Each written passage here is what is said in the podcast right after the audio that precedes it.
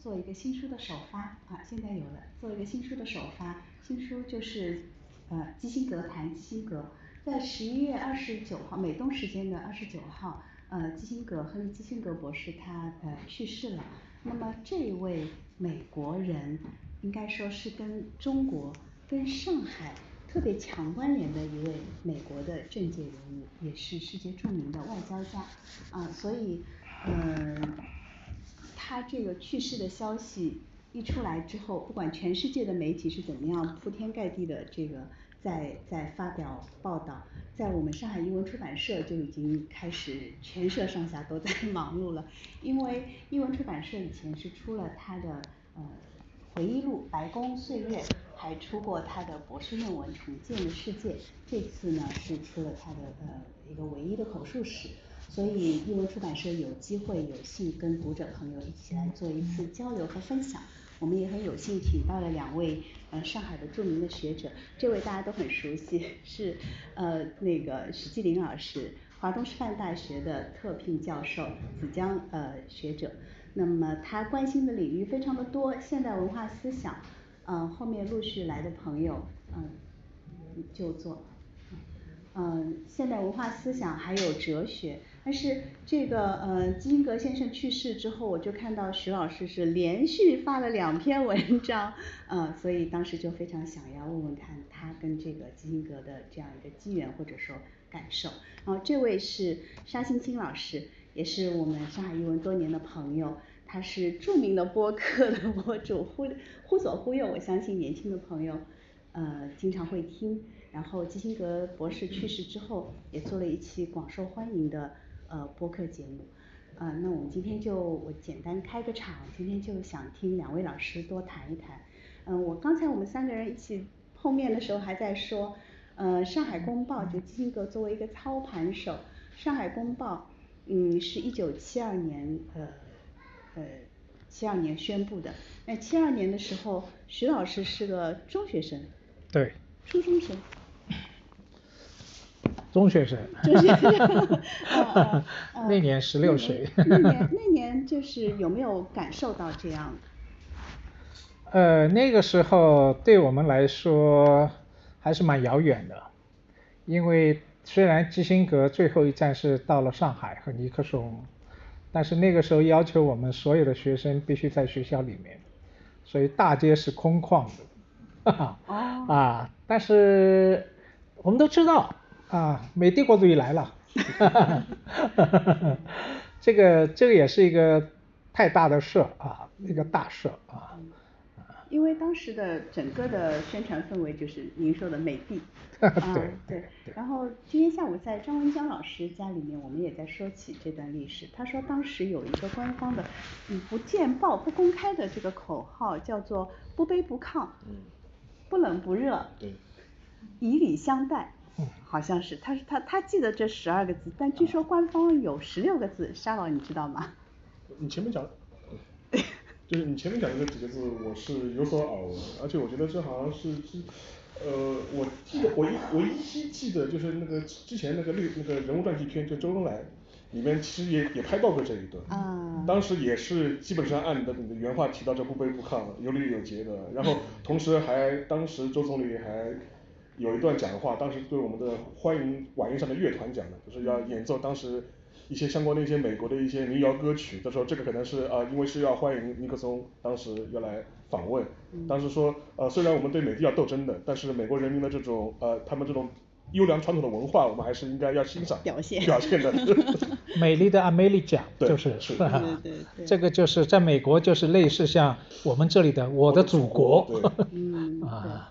就是呃那么他为什么要讲到这个呢？因为这本书的缘起就是嗯在二零一五年呃尼克松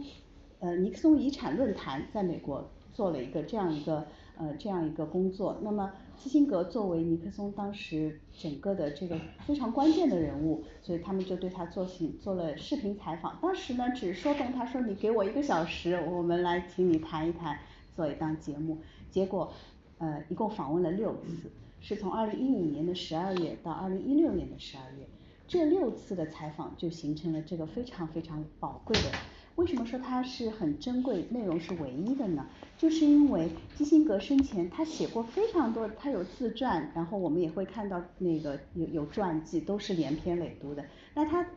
他也很惊讶，他说我从来都没有过这样一个口述的访谈的这样一个文本出现，所以做了一年的这个访谈之后，形成了这样一本书。那么简单讲一下缘起，我就想请徐老师讲一讲，你为什么在基辛格 先生去世以后连发两篇文章，并且我在上一周还看到了你在那个财信周刊又写了第三篇文章，说为什么？呃，这个说来话长啊。第一个呢，我觉得基辛格就是差不多和我同时代的人物啊，因为从七十年代他访问中国开始，一九七一年啊，然后他后来。差不多那个时候，我十几岁的年龄也开始关心天下大事了啊，所以同一直和他同步跟踪的他，那么差不多这个上个世纪七八十年代，他就是一个风云人物，所以他对他的差不多大半生也是我的这个青年和中年时期，所以看他的书啊，这个看他的回忆录啊，谈看他的基辛格谈基辛格。差不多也就是看我自己生命的一部分，啊，这是一个啊。第二个呢，这个我想说的是基辛格，你知道这个基辛格去世前一周，我那个时候刚刚读完《基辛格传》，那是中信出版社也是一本新书，这本书写的非常精彩，因为这个作者是这个《时代周刊》的主编，也是写乔姆那个那个。那乔布斯传和那个马斯克传的作者，所以当时我看了很开心，还有觉得很喜欢那本书，然后就写了一个小书评。但是呢，这个文章的这个题目啊叫“事件已无基辛格”，我的意思说，已经没有基辛格这样的外交大师在世界上来做一些斡旋的。但是没想到文章还没发，基辛格作为他的肉身竟然走了，所以他们就在第一时间就是去世以后发出来。那至于看您看到的另外一篇，那还是我在这个疫情前写的，那个时候就基辛格的《论中国》和基辛格的世界秩序啊，这个出版以后，我就觉得基辛格这个他的一些论述对中国的认识，对世界秩序的认识。那是远远是鹤立鸡群，虽然这个问题是有争议的啊，我们待会儿也可以讨论啊，所以呢，我就写了那篇啊，写了那篇。那这次是只是重发而已啊，重发而已。但是基辛格的书太多了，对，当然我也说不必都读，因为他好多都是重复的。嗯，但是我这里只能说，因为我们今天是基辛格谈基辛格嘛。如果你只有一丢丢时间的话，推荐你读基辛格谈基辛格。来，因为前面呃，因为相对来说，就说是我可能是作为八零后，我们台上这三位里面是比较年轻的，就是我对基辛格的话，可能就缺乏这种比较感性的这种认知，更多还是把它当做一个历史人物或者是一个政治人物来观察。呃，实际上呢，就是他呃去世之后，你会发现。呃，他引发的这种讨论啊，实际上是非常罕见的，因为作为一个就是说他已经远离那个政治的中枢啊，已经近半个世纪的这样一个人物，在他死后还能激起这么多的讨论，是一个非常独特的一个舆论现象，舆论现象。呃，从这个角度来说呢，能看出他的那个特殊性。基辛格实际上面，你单纯从他的。呃，从政的生涯来看的话，他也是有一个很特立独行的这样一个美国的政治，因为很少像他这样既当过国务卿，也当过国家安全顾问，这样两个职务重要的职务都都当过，而且他所处的那个时间段，其实对美国人来说也是个比较特殊的时间段，六十年代末到七十年代这样一个时间段。为什么这么说呢？因为对于当时的美国来说，它正好是处于一个冷战美苏博弈的这样一个低谷期和一个挣扎期。一方面它有越战的这样一个泥潭，另外一方面的话，美国国内的社会问题也是非常多，各种问题暴露的这样一个时间段。然后在冷战的这样当时的一个大格局下面，对于当时的苏联来说是属于一个积极对外，呃采取一个攻势的这样一种状态。勃列日涅夫那个时候正好是一个对外积极扩拓展苏联影响力的这样一个时间段，相对来说美国反而是处于一个战略守势的这样一个比较被动的这样一种状态。在这个时间段期间，基辛格他通过他自己的一些外交的一些手腕吧和他的一些技巧，很独特的打开了一条自己的新的一条道路，然后让美国在那个时间段呢就是能够呃非常好的调整它在国际局势当中的它的一种位置。所以说我们事后来看的话，会会分析很多他留下的很多遗产，而这个遗产直到现在为止可能都还在影响着世界，所以说这可能是他的一个比较独特的一点，也是他呃去世之后能引发这么多舆论关注的这样一点，而且我们也其实我们在开场前我们跟我们自己呃在讨论的时候，其实也提到这一点，就是说很少有也同样也很少有一个美国的一个重要的政治家或者是一个政治人物能够像他这样退休的在处于一个八九十岁退休状态，还能够积极参与到世界事务当中去。基辛格的话其实他去世之前，其实他的一些访华其实呃对现在的一些政治局势也是产生了非常大的影响，很少有可能很难想象就说是这样一个年纪的这样一个政治人物，他还能发挥这样的影响，或者他还是能够积极有这个意愿去参与，这也是很少见的。嗯，那个啊徐老师。呃的确啊，一个百岁老人，大家还在谈论他，我觉得他去世以后啊，整个世界对他的关注啊，媒体对他的重视，超过了近年来美国其他几位总统总统啊总统。事实上他在世的时候，大概在美国历史当中，一个国务卿啊，竟然他的风头压过了总统啊，这大概也是我记忆当中也是唯一的一个没有。啊，也某种意义上来说，无论是你喜欢他还是讨厌他，他毕竟是美国历史当中，可能也是世界历史当中啊一个少有的、罕见的这样一个国务卿，我们叫总理这样一个人物。那么这样一种人物，大概在中国当然有一位，就是周总理，是吧？啊，这个这里这个基辛格自己也谈到，他说他这么多年见了世界各国的领袖，他最敬佩是两个人。啊，也可以说和他旗鼓相当的，他敬佩的一个是周总理，另外一个是那个埃及总统萨达特，因为萨达特当时以一种决然的勇气，放弃了阿拉伯领袖这样一个荣誉和位置，最后决定和以色列议和，这是他敬佩的。但是基辛格在我看来最。大的意义，我在那篇文章一上来就讲，我说今天大家知道有俄乌战争是吧？有巴以冲突，似乎是不可解。嗯。那么当年基辛格成功的做了四件大事，在他作为这个国家安全事务助理和国务卿期间，一个就是和苏联成功的保持了缓和关系啊。把冷战控制在一个有效的半径里边，这是很很难得、很难做到啊。第二个，成功打开了和中国之门啊，这也是一个历史性的突破，这个大大家都清楚。第三个，和越南谈判结束了越南战争。第四个大事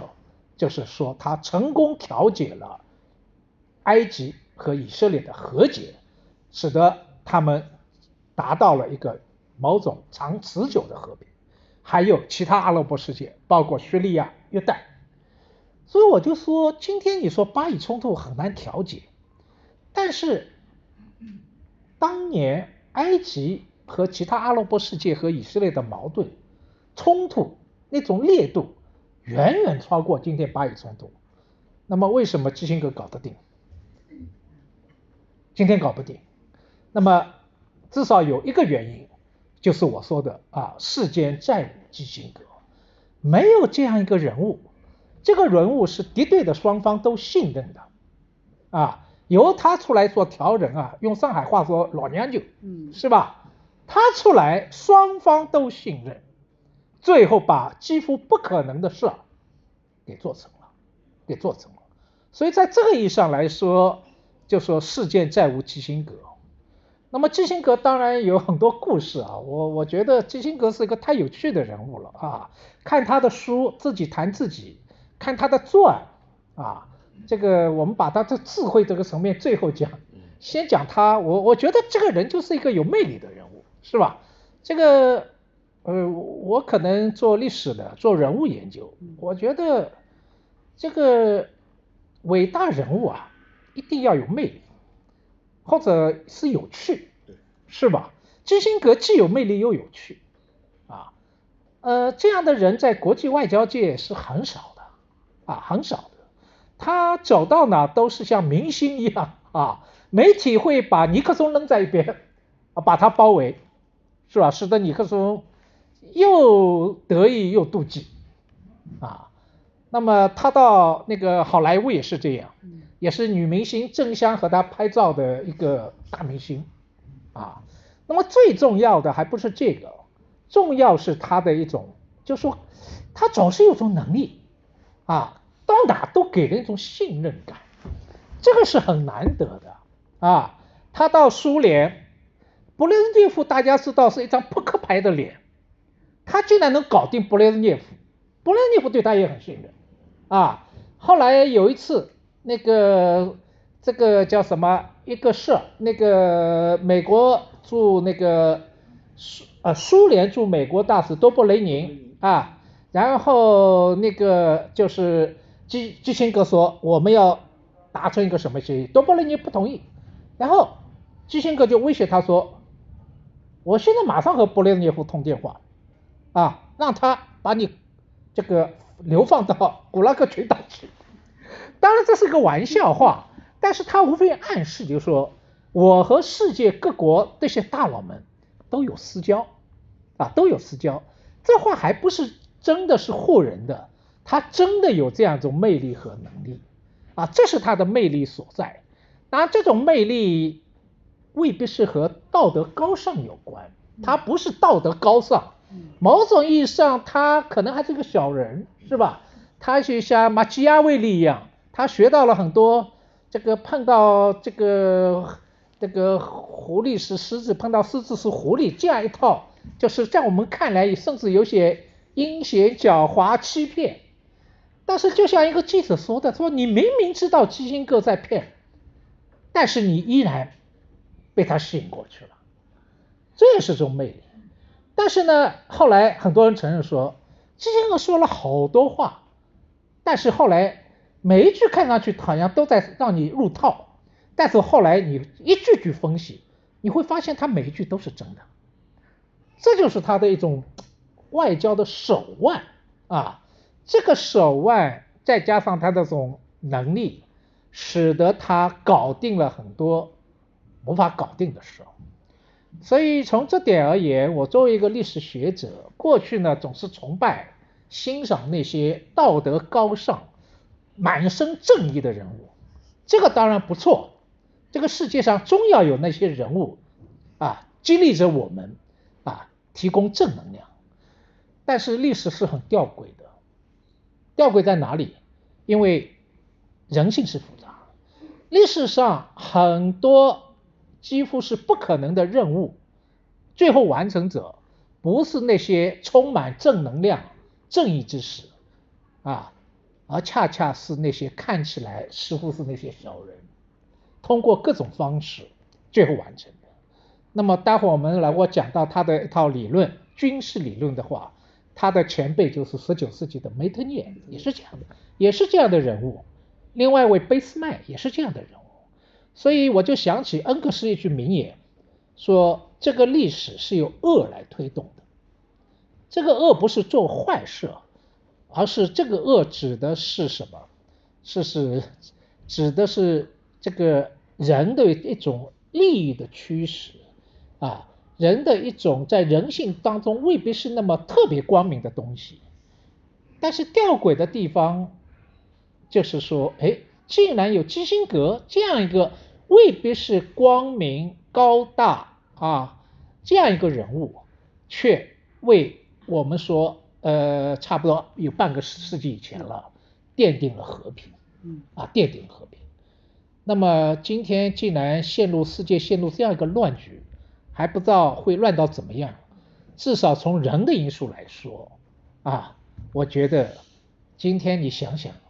今天世界这么多的所谓领袖、外交家，现在好像有魅力的，实在太少了，我只能说太少了，是吧？啊，今天当然也不犯充满正能量、正义的，啊，但是就少了一些我们说像基辛格这样啊，纵横逼格啊，这样一些人啊，由他来通过他的一种外交手腕，通过他的，待会我们要说他一套军事的一套理论，最后让世界至少能达成啊暂时的和平，啊，这也是基辛格的意义所在。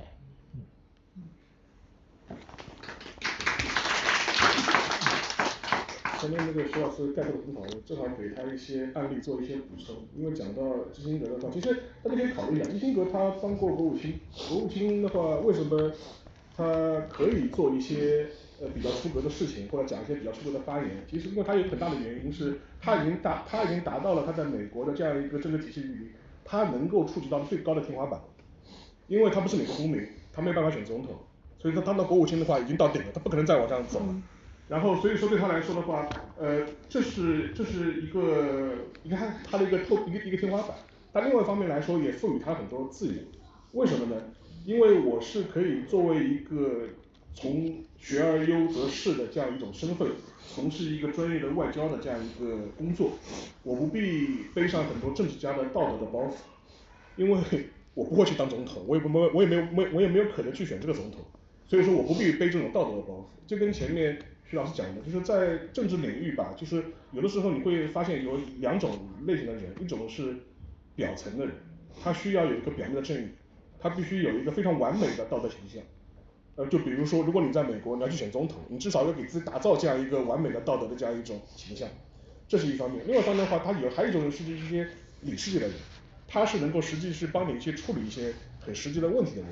做一些看上去似乎不是那么光明正大的一些勾兑。一些暗示的一些讨论，然后这一些呢可能会是我们现在来回看基辛格的时候，会赋予他很多这方面的这种形象，啊但是他自己本人其实也并不讳言这一点，他甚至也认为这反而是认为这是我的优势，这是我的独有的长处，也只有我能够做这样类似的事情。另外有一点的话，其实呃大家可以呃可以回看一下他的出生背景，因为他是德国犹太人嘛。他他三十年代末的时候，他家全家人是为了躲避当时已经纳粹马上就要开始对犹太人的迫害，然后移民到了美国去，是这样一个背景。呃但是大家可以反过来想想，呃其实基辛格无论是他从政期间，还是他在退休之后，他的犹太人身份反而不是那么的鲜明。嗯你很少看到基辛格讨论说我是犹太人，或者是我对大屠杀有什么记忆，他这个方面谈的非常非常少。非常非常少，这一点的话其实有的很很容易被忽略掉，但但但为什么我要点出来呢？正是因为他自己本身他不会渲染我自己一个犹太人的身份，反而导致他在很多处理像中东问题的协调的时候呢，能够给予一个前面前面徐老师提到的一种信任感。且不说他的话到底是真还是假，但至少的话他能给他一种呃信任的一种感觉，他能够去扮演这样一种沟通的这样一种状态，这是其一。其二的话就是说他无论是对苏的协调，还是对中国的这样一个重新的这样建立外交关系，其实很大的程度上来说，他在呃六十年代呃开始呃学而优则仕，开始从事一些外交层面的工作时候，其实他有一个非常鲜明的特点，就是说是他是不以意识形态做划界的，他很很大程度上是推行一套呃以美国利益为核心的实用主义的外交政策。呃至于我面对的对手是一个呃所谓的社会主义阵营的国家也好，还是一个资本主义的社会国家也好，他不会拿这个去做一个意识形态简单的划分，而更多是看在这样在他前面的一个呃军事的国际政治当中，哪一些情况因素是对美国有利的，这个是他比较有意思的一点。另外一点的话就是说，因为我们中国人看待基辛格的时候，更多的时候是回忆到他在中美建交这个过程当中所发挥的独特的不可替代的这样一种重要作用。但是有的时候如果把你抽离出这样一个中美关系的这样一个就是这样一个范畴，把它丢到一个国际政治的领域去看的话，你就会发现它的形象极端的复杂和立体。就是他在呃去世那个前后这段时间，正好我有我有个朋友在智利，他在智利旅旅游，后来他说哎他说我在智利旅游的时候看到智利人对他的对基辛格的态度就非常不好，然后观感就非常糟糕，那是为什么呢？因为基辛因为这正是在他的任内，他推动了当时呃智利的政变嘛，扶持了皮特切特政权上台，然后导致阿连德这样一个民选的这样一个左翼的总统呃被刺杀，呃所以说导致然后当然了这些年因为智利它有它自己的一些呃社会的一些改革，然后对皮特切特的政权有所谓的清算，他也要把它拨乱反正，所以说当时的话就会对他的当时的很多政策呢有很多批评，然后就觉得哎你基辛格实际上是在纵容这个事情，你是在支持这个事情。这个呢其实也能看出来就是他的一些实用主义的一些态度，但另外一方面我们他在一七三年的时候因为结束越战，巴黎巴黎条约拿到了诺贝尔和平奖，但是事后很多人也会说这是最有争议的诺贝尔的和平奖，因为他虽然一方面说我们要结束在越南战争，但另外一方面的话他又把战火烧到了柬埔寨，然后老挝这些这些其他的一些印度支那的一些其他的一些国家去，所以说引发了很多的这种争议，这一点呢也能看出来他的一种复杂性，但是对基辛格来说，更多来说他只是呃无论是我们眼中看到的一些激进也好，或者是缓和也好的措施，对他来说都只是一种手段，这种手段本身都是要符合他一个实用主义的这样一种外交的这样一种大的一个范畴。另外的话我还可以给大家举几个比较有意思，大家可能相对来说比较熟悉的一个例子两个例子吧。其中一个是当时就是中国重新恢复合法的联合国席位的时候，因为当时是要全人大投票的嘛，在这个整个投票过程当中，当时美国是投了个弃权票，当时美国的驻联合国的代表是老布什，嗯。当时是老布什，呃这个事情发生之后呢，就是台湾就被逐出了联联合国了嘛，台湾就被逐出联合国了。呃当时的台湾方面国民党当局吧，当时的驻美国的一个很重要的代表叫周书凯，冲到国务院当面质询质问那个基辛格，他说你们美国当时怎么怎么回事，就投了个弃权票，然后根据事后的回忆啊，就是说是呃周书凯事后回忆，他说基辛格就一脸无辜的看着他说，哎呀是老布什他没有执执行执行我们最新的指令，他都是他不好，然后用三字经去骂了两句老布什怎么怎么不好，这是这是其中一件事情。但是另外一方面的话，我们都知道，实际上面这是美国政府的一个既定的这样一个外交政策和一个既定的一个立场，这是一方面。然后在中美呃就是尼克松访问北京之后，当时国民党当局也有一个非常激烈的这样一个反应，然后面对国民党当局很激烈的反应，然后基辛格同样是摆出了一副非常啊一脸无知的这种态度，然后就是 然后试试试图安抚和缓和。但是你能不能看出来，就基辛格他实际上面很多时候他明明知道他自己的心里的到底考虑的问题是什么，但是他能够面无表就是面不改色的去打引号撒一撒这样一个谎，然后去讲这样一段事情，然后同时在中美接近这样过程当中，他还要面临当时苏联方面的压力，苏联方面同时也会也会说你们当尤其是在六九年七零年，呃中苏在边境发生武装冲突这个时候，这个时间点，呃这样一种摩擦。导致了苏联方面的对美国的警觉，说你美国你是不是想打中国牌？面对苏联方面，包括前面呃徐老师也提到多波雷尼的很多质问，呃基辛格还是能够面无表情的去圆他的谎，或者是讲他的假话，但同时又在稳步的有条不紊的推进他对中国的这样缓和的这样一个既定的这样一种政策。所以说从这角度来说的话，对他这样的这种政治人物或者一种外交家嘛，你很难用我们常人的道德去评判他。呃有的人说政治家有他自己的一套自我的一些道德评价的标准，呃别人我不敢说，至少在基辛格上面的话是体现的淋漓尽致。对，我很赞成那个沙老师的看法，呃在国际外交领域啊，你很难用道德的标准或者唯一的标准来评判啊，那个有一种标准，比如说评论政治有政治理性，但外交也有外交理性啊外交理性啊。那么这个外交理性，这个基辛格也把它操弄到了一个极致啊。那个在西方外交界啊，有一个段子啊，就是我觉得这个段子很有趣啊，就讲基辛格是怎么最后把对立的几方最后都撮合在一起的啊。他呢，比如说要这个段子就讲，他要搞成一桩婚姻，然后要把一个这个。伯爵的女儿嫁给一个穷光蛋的儿子，这几乎是不可能的事，是吧？那他先去跑去啊，和这个穷光蛋说，他说啊，我要介绍给你儿子啊，介绍一个媳妇。穷光蛋说，哎呀，我你我这个儿子太小，他自己做主。他说，你知道吗？这个女儿是伯爵的这个他的那个千金哎。然后那个穷光蛋说，啊，那我考虑考虑。然后他又跑去对。那个伯爵说了，他说啊，我要给你找一个女婿，啊，这个女婿那我们自己会找，哎，你知道吧？这个女婿是世界银行副行长哎，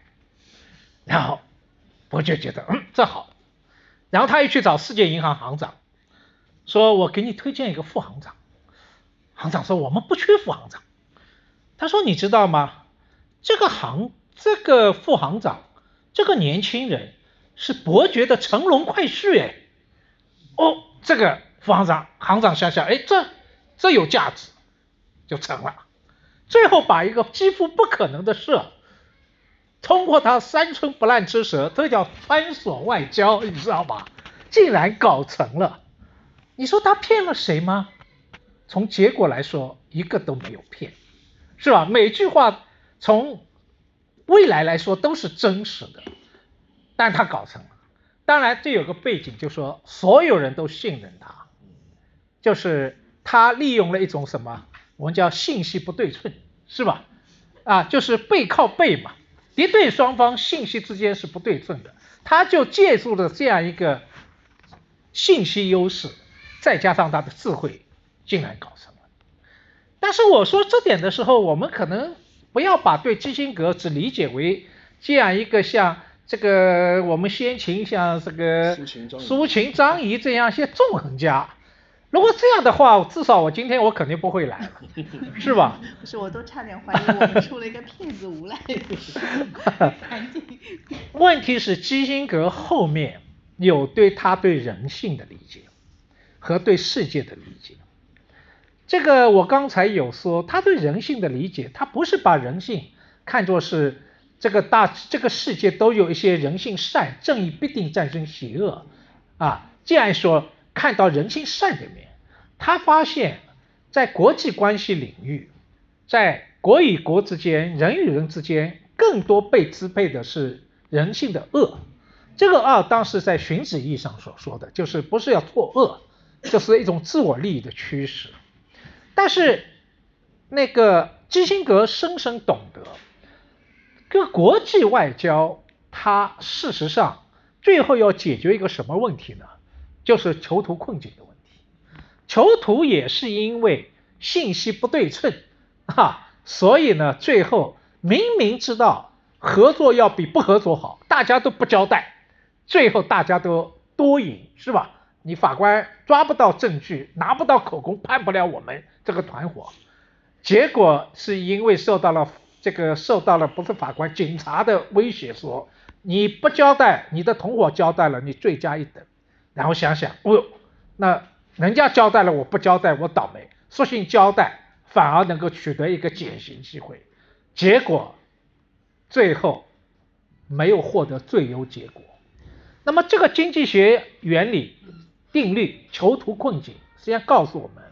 合作是要比不合作好。基辛格穿梭外交要解决的问题是要解决一个各国之间啊，每个国家都有自身的利益，怎么找到共同利益的最大方，实现双赢。这个双赢不是某国赢两次哦，是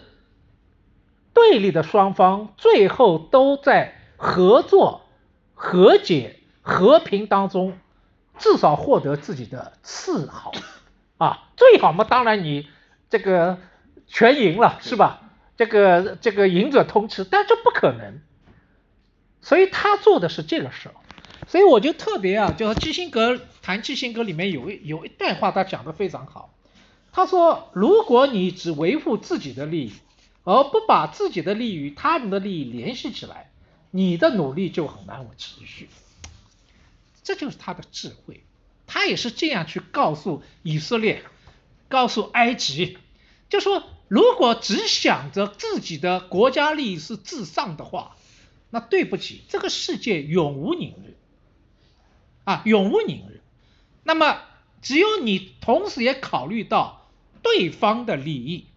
然后寻求双方合作的最大化，然后才能达到我们刚才说的一个次优。而这个次优对国家来说是次优，但是对世界来说那是最优，这是和平。所以和平不是由善良的人达成，我们不能期待对立的双方突然两边都出了光明正大人物，觉得说要和和解了。对不起，这仅仅是你的梦想。恰恰你只能假设双方对立的双方都是恶的，都是考虑到自己的利益，但是通过你的穿梭外交，然后把他们的。我们说人性中的那种恶调动起来，然后告诉他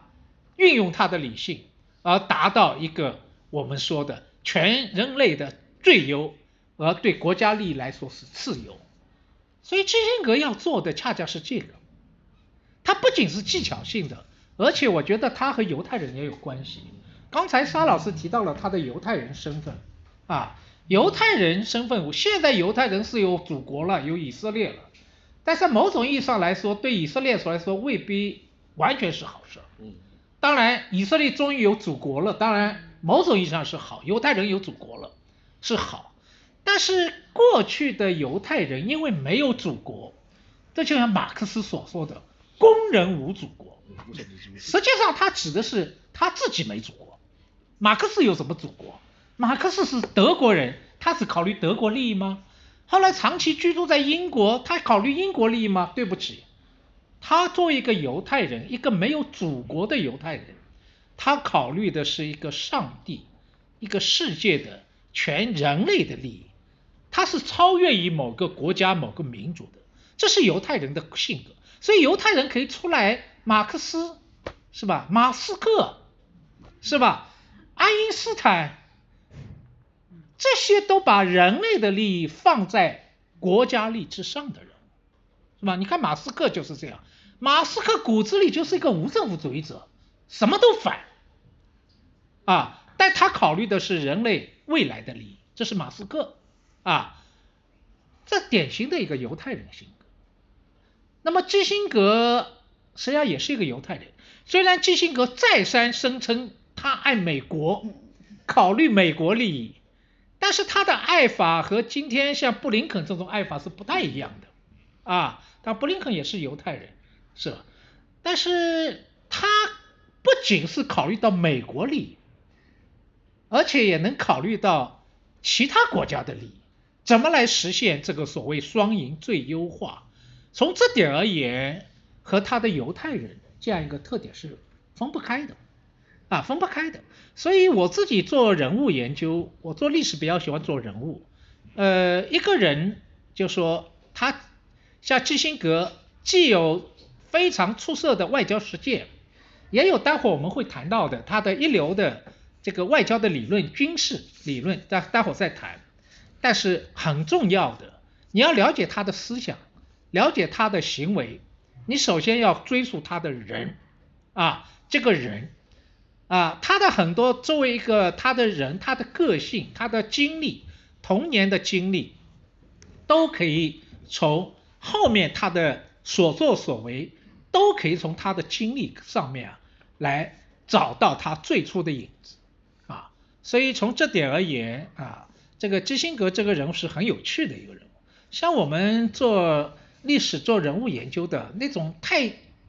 太。光明正大的人，我个人是虽然敬佩，但是可爱者不可，就是可敬者不可爱，就是让你敬畏，但是觉得无趣，因为这个太简单了。但是那种复杂的人物就比较有意思啊，比较有意思。而基辛格恰恰是在一个很复杂的时代，处理最复杂的国际事务，然后他自己也很复杂啊，这就是一个很精彩的一个人物啊。这个，但是我觉得很遗憾啊，我还是感叹，今天这个世界已经大在国际外交上活动的那些人物们，头脑大部分都很简单，啊，虽然很多也充满了正义感、正能量，但是 too young too simple，啊，比如在美国近代外交界，几乎已经没有真正像基辛格这样这种老法师懂中国的了，啊，都是一上来就要说啊，美国利益是什么，咱还和中国打交道，是吧？呃，但是显然这些啊过于正能量的人物是搞不定天下外交的，也很难期望他们能够来什么斡旋俄罗斯和乌克兰啊，以色列和巴勒斯坦啊，这个你很难期望，且不要说他没有这个手腕，首先他的理念上就把这个世界就简单的分为光明与黑暗，正义与邪恶，但是很遗憾的，这个世界就像人一样，大部分人都是灰色的。啊，那么面对灰色的世界，恐怕需要一些灰色的人物，用灰色的方式来解决它，搞定它。那么实际上基辛格的军事理论也是很灰色的，我们待会儿再聊。啊，谢谢徐老师。那个呃，刚才我给徐老师补充一下啊，那个其实，在基辛格入主那个尼克松政府的时候，他也是觉得很惊讶的，所以就那个时代的这样一个氛围，一个是尼克松，一个是他的前东家那个纳尔逊·洛克菲勒。对。啊，因为呃尼克松呃竞选的对手就是纳尔逊·洛克菲勒，呃当时基辛格是在呃洛克菲勒的这个团队里面做这个外交顾问，嗯，但是他接到了尼克松几乎是三顾茅庐，最后他答应了。沙老师给我们讲讲这个。因为其实，在尼克松入主白宫之前，他几乎就没怎么见过基辛格。嗯。两双方的话，完全是一种专业上的打了一炮互相吸引的，因为当时呃，他就尼克松就是确定要选择基辛格入阁之前，曾经还让基辛格去读了读他自己在外交季刊上发表的论文，因为因为尼克松讲了讲他自己的一些施政理念，他他自己的外交观点。后来基辛格读完之后就是觉得，哎，我们的两个人的观点高度契合，而尼克松也深有同感，因为说我也读了你的博士论文和世界的这样一个国际政治，所以说在这个背景之下，双方就是建立了一种专业上的这样一种合作关系，而且两者都是非常嗯讲究这种实用主义的这种外交态度。另外有一点，我们讲到六十年代末七十年代初中美这样一种建交的这样一种过程，其实有个大的背景。呃，因为并不是尼克松或者是基辛格两个人石头豆子突然冒出的想法，说我们要跟中国缓和关系、建立关系。实际上面从一九六五年之后，美国国内就已经开始逐渐的酝酿的跟新中国建立外交关系的这样一种社会氛围。呃，因为这一点的话，其实您也可以把它视为对于五十年代，尤其是麦卡锡主义之后的一种纠正、一种纠偏。因为我们都知道，在整个五十年代的时候，是笼罩在冷冷战的这样一个初期的高峰时代，然后又有又有那个麦卡锡主义的这种渲染，所以美国国内也是到处啊抓赤色分子啊抓共抓抓共产党，然后另外一方面的话，你怎么可能在这个情况之下跟新中国发展出各种各样的关系呢？更何况双方还在朝鲜打了一仗的，所以在这个背景之下的话，其实呃对于当时的一种美国国内的学界也好，政治界也好，外交界也好。呃，中国话题是一个忌讳，是不能谈的。你一谈的话，政治正上就不正就不正确了。但是这样一股风潮在六十年代以后，由于美国国自己国内政治的一些变化，也逐渐发生了一些改变。然后到六四六五年的时候，迎来了一个比较大的一个转折。一开始的时候是在美国的学界。有很多我们现在讲起来的一些中国通史的人物，费正清也好，包括后面的傅高义也好，拉莫铁尔也好，其实他那那个时候，他们作为学者已经开可以在自己的学术研究领域发出自己一些不一样的一些意见，提出说我们应该不能够忽视十亿人口的这样一个大国，应该给予他们在社会上呃整个世界上世界政治舞台上的一个应有的这样一个位置。然后应该与他们发生各种各样的一种关系，然后在这个背景之下，然后也开始影响政界，然后也影响当时的两个，无论是洛克菲勒也好，还是当后之后的尼克松也好，其实当时这两党的总统候选人，在对于新中国采取什么样的政策上面来说，反而是高度一致的，就换句话说，这个气氛已经开始在高度的酝酿当中当中去了。然后更何况尼克松也好，呃基辛格也好，他们又是抱持的这样一种实用主义的一种外交的这种态度，在这个环境之下，呃你说对华的关系缓和和重新建立，更多也是一种水到渠成的过程。当然并不是否认他们两个人在这过程当中他们的政治决策的这种重要性，呃因为像我们这本书基辛格谈基辛格，呃他绝大部分的篇幅还是聚焦在他在尼克松呃政府期间他的一些外交的一些行为和工作，然后这一点的话你就能反映出当时在这个环境当当中他们要怎么样去做的这样一种呃比较大的政治的这种决断。最后的话能够下定决心要迈出这样一步，然后为此又采取了哪些呃前面也徐老师也提到的一些非常精妙的一些步骤，呃一方一方面的话要维系美苏之间这种关系，同时又要安抚当时的国民党当局，同时呢也要维护自己国内的一些政治的一些基本盘，这是一个非常巧妙的一个走钢丝的过程。按照基辛格他自己在这本书里的一个说法，就说当时他和尼克松的一个想法就是说。呃我们要中美苏是一个大的一个三角关系，美国的目标是什么呢？我们要保证中美关系和美苏关系都要比中苏关系要好，这是他的一个我们这是一个我们的基本点，哎讲起来很通俗，但实际上呢就是这么做的。所以说在这个环境之下的话，就是能发现出他是有一个非常明确的这样一种现实主义的外交目标，然后以一种非常实用主义的态度去落实和实践。这一点的话是基辛格非常有意思的一点。另外就是说顺带提一句，就是说因为呃基辛格谈基辛格里面大量的篇幅还是讲到了他在尼克松任内的一些活动。了，但是的话你可以把它呃跟他之前的白宫岁月做一个对比，因为白宫岁月的话它的成书非常早，是他的一本你可以说是像一个自传或者是一个回忆录，他是七十年代末的时候他就成书了，那个时候啊他刚刚离开美国华盛顿的政策和心群没多久。当时他有很多对尼克松的一些回忆，在那个时间段的时候，因为尼克松已经在美国被批倒批臭了嘛，因为是水门事件的原因，他已经成为一个百分之百的一个负面人物，所以说在白宫岁月里面的话，他反而会对尼克松采取一些怎么说呢，呃比较负面的一些评价，然后会把他自己在美国的很多，尤其是在对华的外交当中的重要性给体现出来，啊我怎么怎么样，对吧？我怎么怎么样，当然。他老人家的确是他会很大作用，但是在白宫岁月里面，他会把这把这一面放得很大。但是在这一本基辛格谈基辛格里面，因为这本书是在一八一九年的时候出的，他那个访谈应该是二零一五年以后做的，然后一五年做的，他这本成书大概是一八一九年。呃，这本书里面他对基基那个尼克松的评价，你就发现就呈现出另外一种样貌，就缓和了很多，缓和了很多。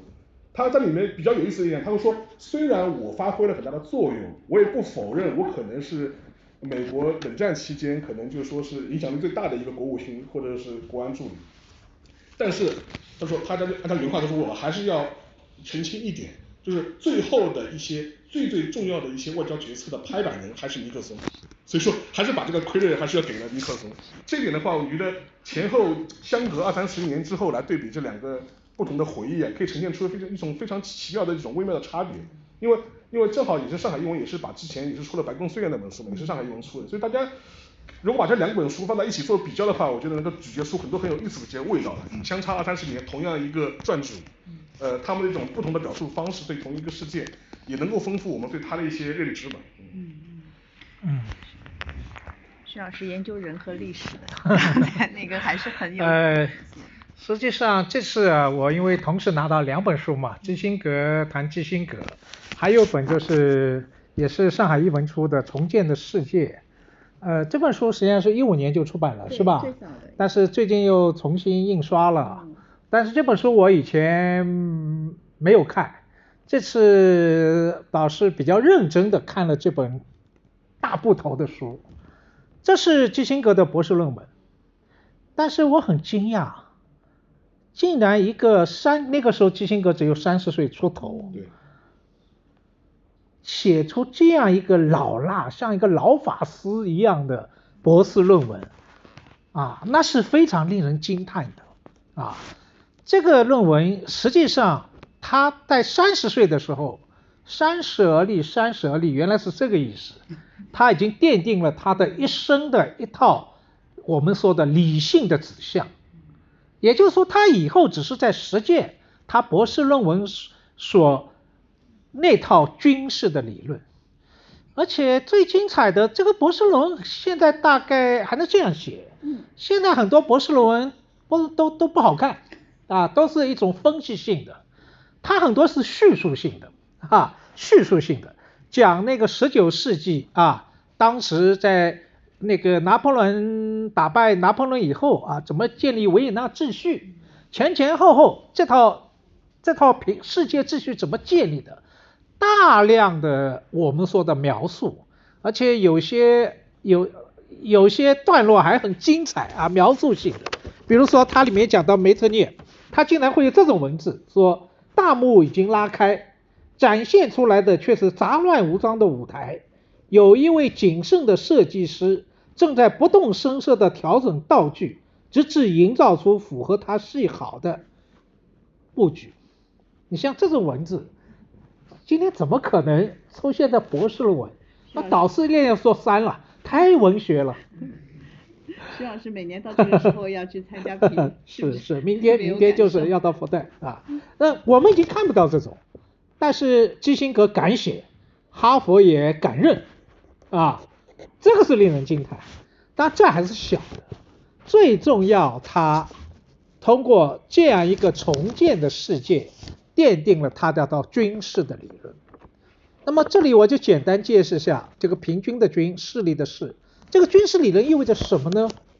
这里我们从感性来入手。呃，这个前不久刚刚在放拿破仑这个电影，是吧？这个这个电影所描述的就是拿破仑这一生。我们知道这个拿破仑当法国。拿破仑帝国崛起以后，就打破了原来啊欧洲的那个秩序，因为拿破仑要重建一个新秩序，通过激进的战争的革命的方式，然后引起了欧洲当时的各种保守势力的反扑，最后联手啊，俄国、奥地利、普鲁士和英国联手，最后击败了拿破仑啊。特别是最后滑铁卢这一战，那么最后要封章了，是吧？那么最后这个秩序怎么安排呢？那么有一种安排，比如像像第二第一次世界大战结束以后的安排，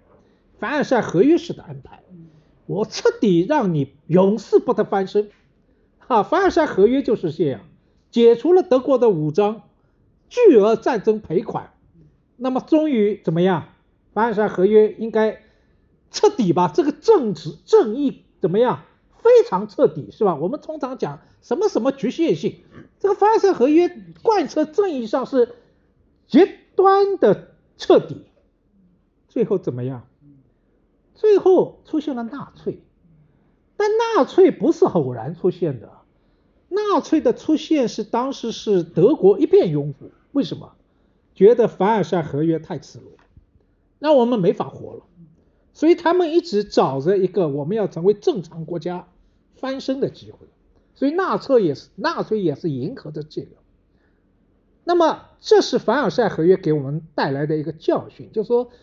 当这个新的世界秩序以正义的名义这种安排是不平均的话，会重新爆发战争。所以二战离一战也不过短短二十年时间。又爆发了二战，但是当初在十九世纪的时候，梅特涅作为奥地利的外交大臣，后来是首相，他所安排的秩序，他的智慧是什么？他要造就一个你活我也活的秩序，就说各种秩序都是均衡的，谁也哪个国家，普鲁士也不要占上风，法国也不想占上风。俄国作为欧洲的宪兵，你也不能独大。然后在英国配合下，英国因为这个干光火嘛，他也不希望欧洲有一个独大的一个帝国出现，所以他也希望有一个军事，所以就在这样一个里，最后安排了一个维也纳秩序。维也纳秩序整整保持了百年和平，啊，一直到第一次世界大战爆发，这就是我们说的，就是军事。所以基辛格博士论文写的就这个，他们梅特涅和英国大臣是怎么两个人联手缔造了一个欧洲的一个军事的军事。那么他从这个地方，当然也提炼出来军事的理论，就说这个世界，它一个和平的秩序，当然我们总是期待和平秩序最好都是正义国家啊占上风，由它主宰。那么，这是正义秩序，但是问题就在于这个世界上往往未必正义一定能够完全击败邪恶，是吧？那个邪恶总是无所不在，何况有很多灰色国家，你也很难说它邪恶，但是也不那么正义。那么你怎么和他相处？怎么保持世界的和平？所以这个。我们基辛格啊，基辛格做做过四个研究，在年轻的时候，一个是研究斯宾格勒，斯宾格勒对欧洲的文明有悲观那种悲观的一种一种一种期这个预期的，这和犹太人的那种犹太人这种忧患意识也是相通的，所以他对人性对国家他并不看得那么乐观。这是第一个，第二个对他有影响的，很少人有注意到康德对他的影响啊。康德有就讲永久和平啊，永久和平论。康德有这样一个理想，而这个理想也是基辛格的理想啊。至于俾斯麦和梅特涅，这也是他感兴趣的。但是我们要知道，斯宾格勒和康德是他的道。而梅特涅和俾斯麦只是他的术，这四个人物还是有层次的。你可以看到基辛格他所喜欢研究过的人物里边，构成了他自我的一部分。那么我们回过头来说，他在这个意义上建构了他的一套军事的理论。而这个军事理论啊，我今天特别要讲这个读读讲一段，这个这个太有意思了。那这套理论要建立一个什么秩序呢？他说啊，这个秩序啊，一定是各方都不满意的。那如果有一方特别满意，这个秩序一定会另外有一方或者几方不满意。那么这个秩序是长久不了的。另外不太满意的几方总是要通过各种方式去颠覆破坏这个秩序。那哪来的永久和平？所以他说，一个长久的一个秩序是各方都不满意的，甚至对各方来说都会觉得有点不公正。但恰恰如此，他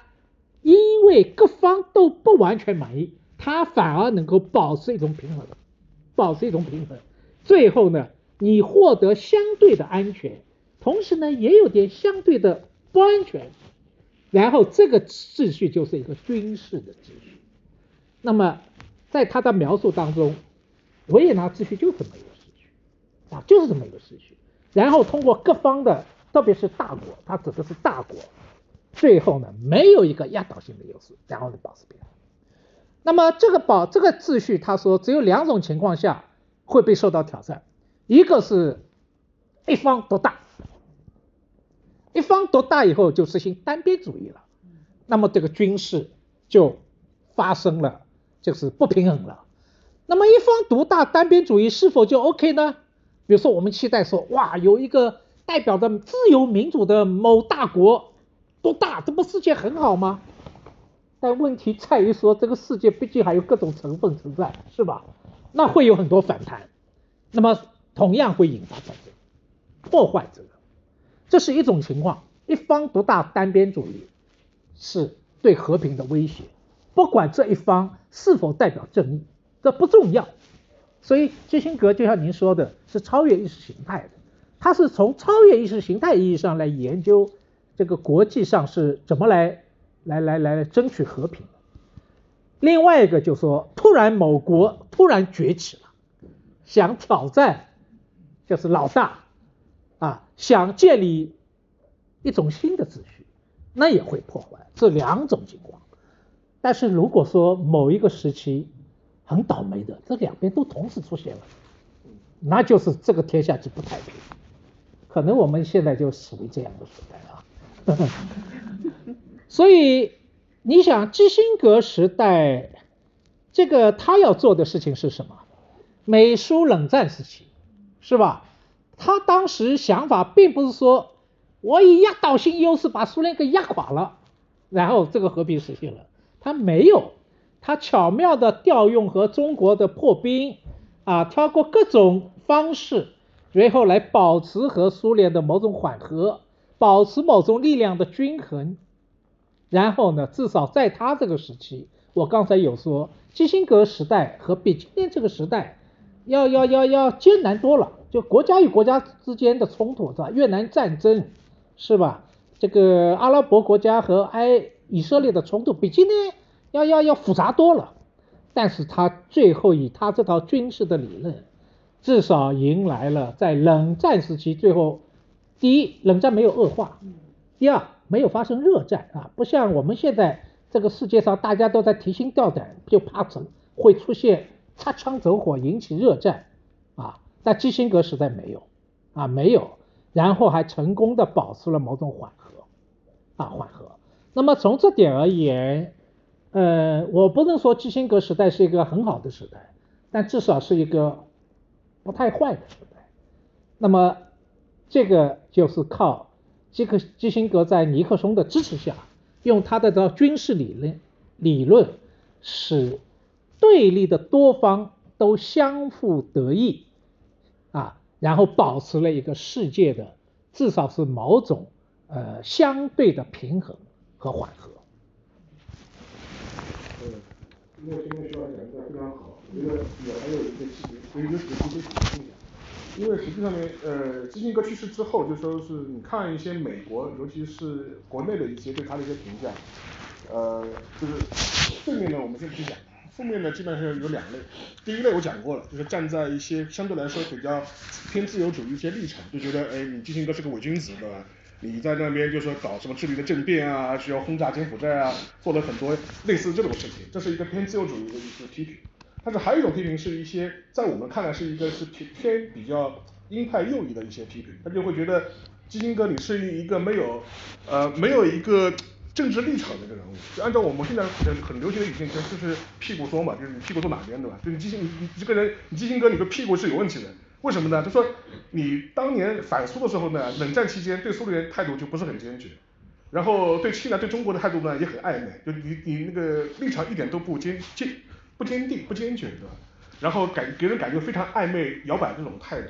但这一点呢其实正好是印就是印证了前面那个徐老师讲的他对他的一些军事理论的一些认知，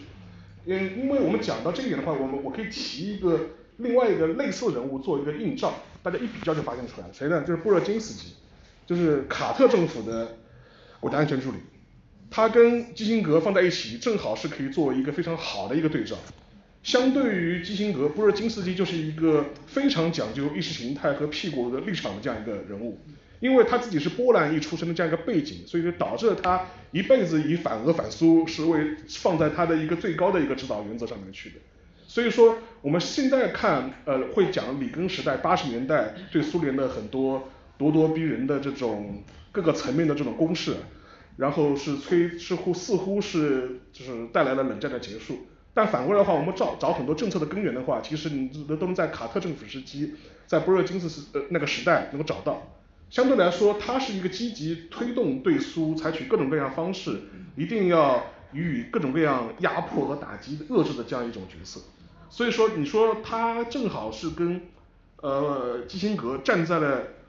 外交领域的两个反面。基辛格他如果站在基辛格立场，你会发现九十年代以后，冷战结束以后，他对俄罗斯的很多评价，呃，甚至对东欧的局势的很多评价，呃，反而是会站在秉承他一直的所谓的军事的这种理论。他并不倾向于让美国站在一个冷战胜利者的角度来检阅啊当时苏联的遗产。呃，它更多的还是把它苏联视为一级的力量，说在这个情况之下如何平衡和安抚当时俄罗斯吧在东欧的一些他自己的一些势力范围。但是这个这条理论呢，其实在九十年代以后，尤其是冷战之后的美国是非常不受欢迎的。因为就是我们胜利了嘛，我们是冷战胜利者，如果你为什么要对失败者讲道理的？而且更何况站在美国人的立场，他就觉得你是一个邪恶帝国嘛，你倒掉之后，我们对你的支配、你的肢解更加是昭昭天命。但是这一点的话，你能发现出一个很大的区别，包括波热金斯基，他会在呃苏联解体之后会写他的所谓的大失败这种书，但是另外一方面的话，呃基辛格他不会再采取一个简单的一个冷战胜负的角度来对待这样一个很复杂的这样一个世界局势。呃当然了，这一点的话，至少在九十年代在两二零一零年初的美国人来看，呃会觉得基辛格这东西完全是过时的。你已经就是说你还是保持着十九世纪的这一套呃现实主义的意识形态来看待一个冷战后的这样一个世界。但是回到了现在，我们回头再回来检视基辛格的遗产的话，你就会能发现他一些真正有智慧和有价值的东西。因为就跟前面徐老师讲到的一点，就是说在国际政治的舞台上来说，就是高呼正义口号是一个很很危险的一个事情，因为你大家可以想象这样想吧，就是历次大战是一次大战也好，二次大战也好，至少在战争初期，战争的双方都是会认为自己是正义的，没有一个人我相信没有一个国家会认为我是邪恶的，所以我要去打一个一个世界大战，不会有这种想法的。当然二战在后期我们会让让德意法西斯意识到他们这个政权的邪恶性，但那是战争后期的事情，那是战后我们在检讨在清算这个战争罪行时候的事情，但至少在战争的初期，阵营的双方都不是这样考虑问题的。所以说这也是回到了基辛格他为什么要去十九世纪的故纸堆里面去把梅特列啊塔列朗啊这批人重新给刨出来，然后去阐述他的一些实用主义的这种价值观，超乎善恶道德立场，超乎意识形态的来看待这样一个状态。所以说从某种意义上来说，基辛格他可能啊我这是我完全是我自己的臆测，他未必希望能看到冷战以这种方式落幕。因为以这种方式落幕之后，导致的一个结果就是军事的打破，而这个军事的打破，一个单极的社会到底会引向一个什么样的一个结局？至少对于九十年代美国人来说，他们已他们认为是走向了历史的终结，但现在来看的话，可能恰恰不是这样子。是的，我接着沙老师再补充几句啊，的确，布若津斯基和基辛格代表了美国的两种啊立场。呃，基辛格是外交上是现实主义的，但布热津斯基是理想主义的。呃，理想主义的确在道德上、在正义的价值上令我们可敬，但是事实上，我刚才一开始就有说，国际外交、国际外交这个问题啊，和国内还是有点不一样啊，因为这个世界太有各种各样不同的文明、文化、意识形态。国家和民族存在，他们之间某种意义上总是有一种永恒的一种摩擦。那怎么解决啊？那么说未来世界到底是怎么样的？有一种看法认为，世界终最后总是要就像冷战结束以后啊，那个我们说那个那个我们说那那个有这个那个日本的福山啊福克亚马。讲历史已经终结，很乐观啊，历史已经终结，历史最后走哪条路？这个问题已经有答案了，有最终极性的答案了，终极性的答案了。但是恰恰我们发现，冷战结束以后，这这个先是恐怖主义，然后各种各样的地域的冲突，今天又出现了新冷战，显然历史没有终结。我们不得不承认，啊，这个世界上我们不得不面对的各种各样不同文化、文明、意识形态背景的，啊，当然邪恶国家啊，那么邪恶的那些恐怖主义势力，那是人类的公敌，这是没问题的。但是这个世界毕竟要容忍，就像孔子所说的“君子和而不同”，啊，除了。我们说的正义的国家以外，另外一些恐怕未必那么正义但是啊，它至少也是守秩序的啊，叫合意的国家。那么怎么和它相存、相存相处？显然，基辛格比布热津斯基在这方面的智慧要高一个层次。那么，当然，布热津斯基的这套理想主义东西，结果到了就像您沙老师刚才说了，到了里根时代，好像某种意义上也在继续这个通过星球大战观测。啊，有一种看法说，你看这个最后不是最后这个美国赢了嘛，是吧？但是这个在我看来，这种看法至少是片面的啊。这个苏联的解体不是被压垮的，是他自我变革，是吧？是一个自我变革的结果，不是被压垮的结果啊，压垮的结果。而自我变革的结果，恰恰是在一个。和平的缓和的环境里面，才会有出现一个自我变革的动力。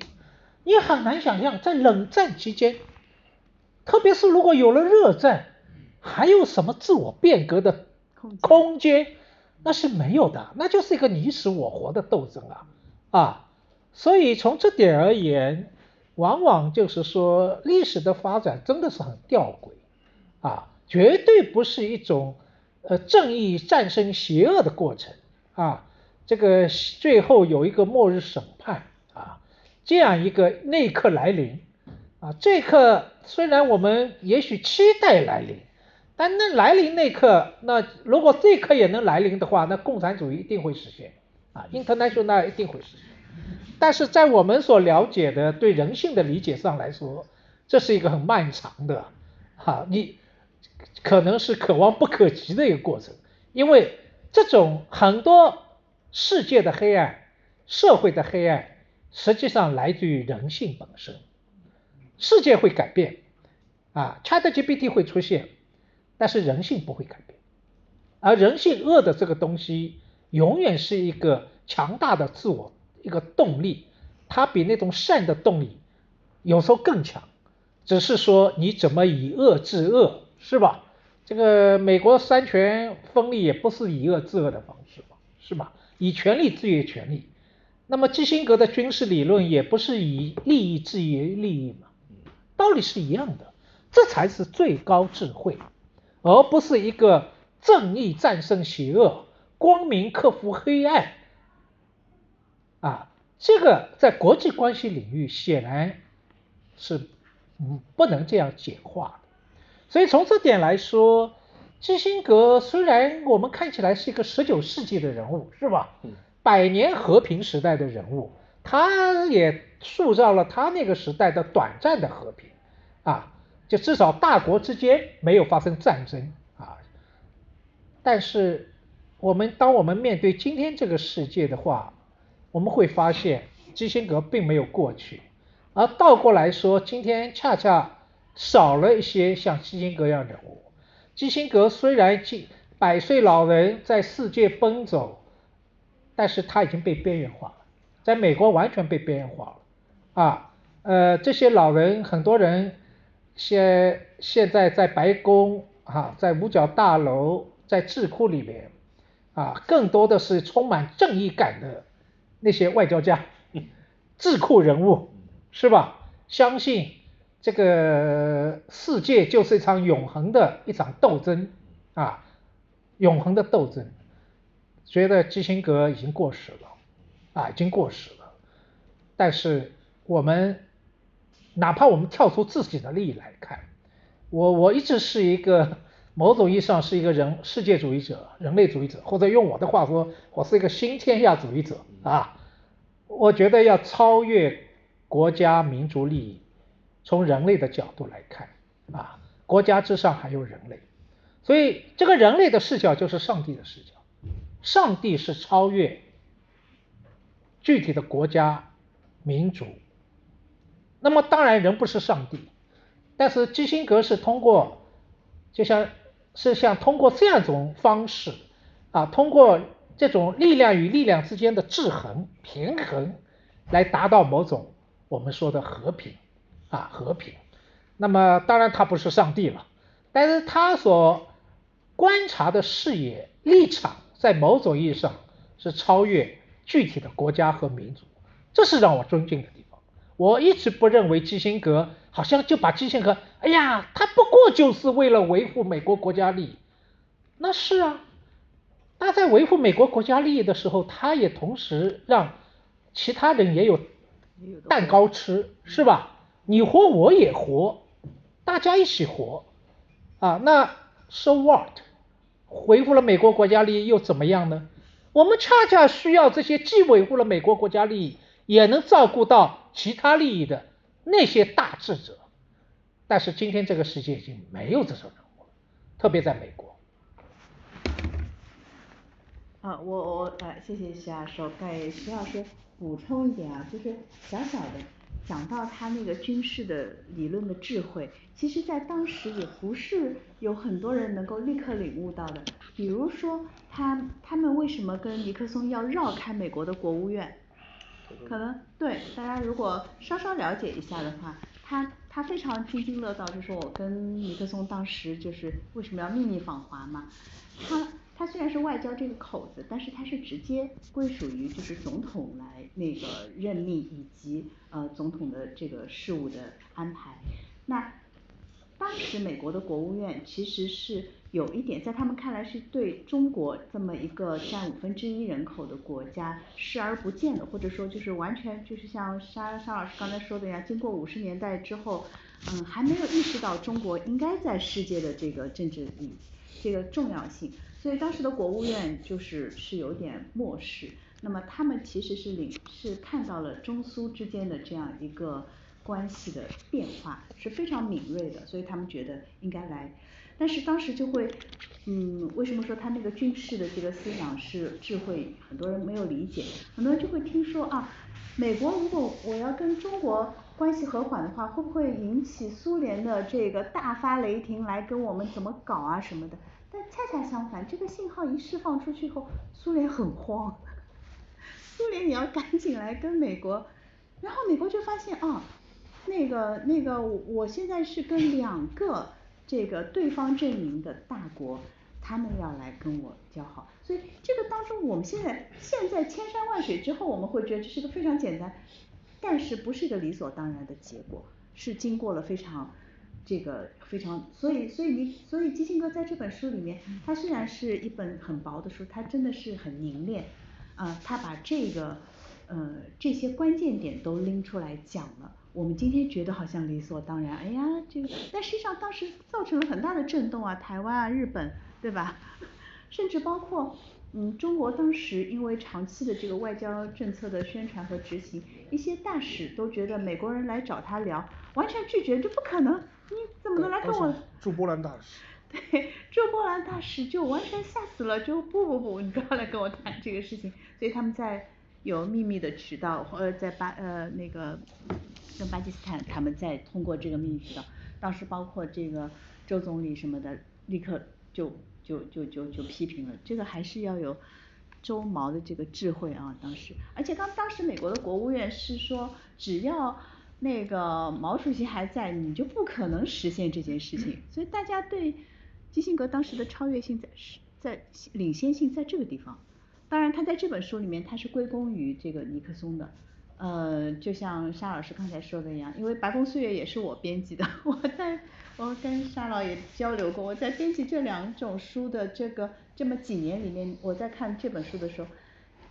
你怎么说？就是基辛格也成熟了。你不要看他三十多岁写了重 重建的世界，他那种好胜心，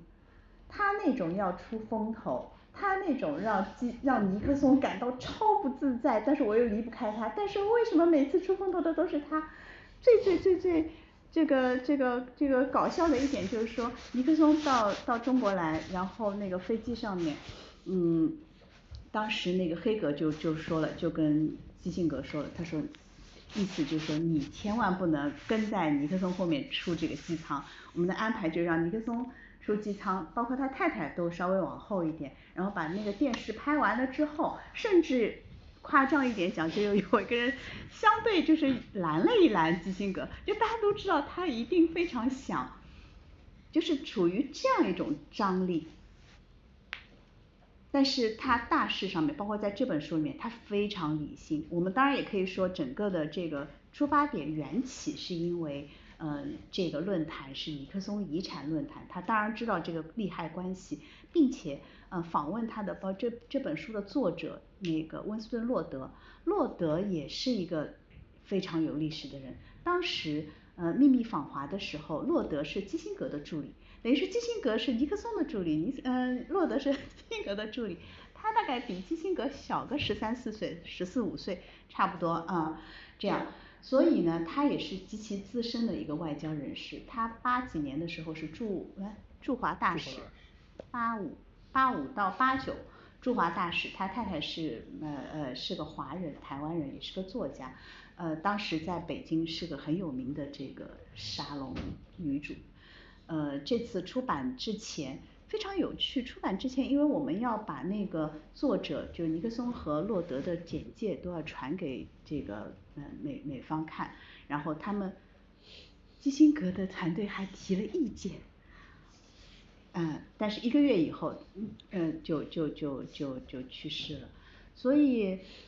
呃我们作为出版方的体会就是包括沙老一开始讲到说他呃到了百岁的时候还在还在飞世界各地在操心这些事情，这样一种旺盛的精力，我们不得不说其他方面我不知道，它促成了我们这本书能够出版是真的，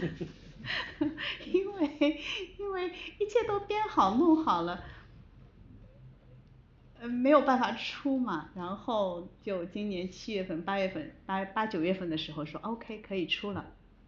就就今天大家可以看到这本书，所以也也书也不是说呃理所当然它就出现在这里，no，所以呃它它它它它有经过了非常多的人的这个努力，所以嗯我很珍惜，也希望大家也也来看看它，嗯。呃这样的我们都很好奇说今天来的这些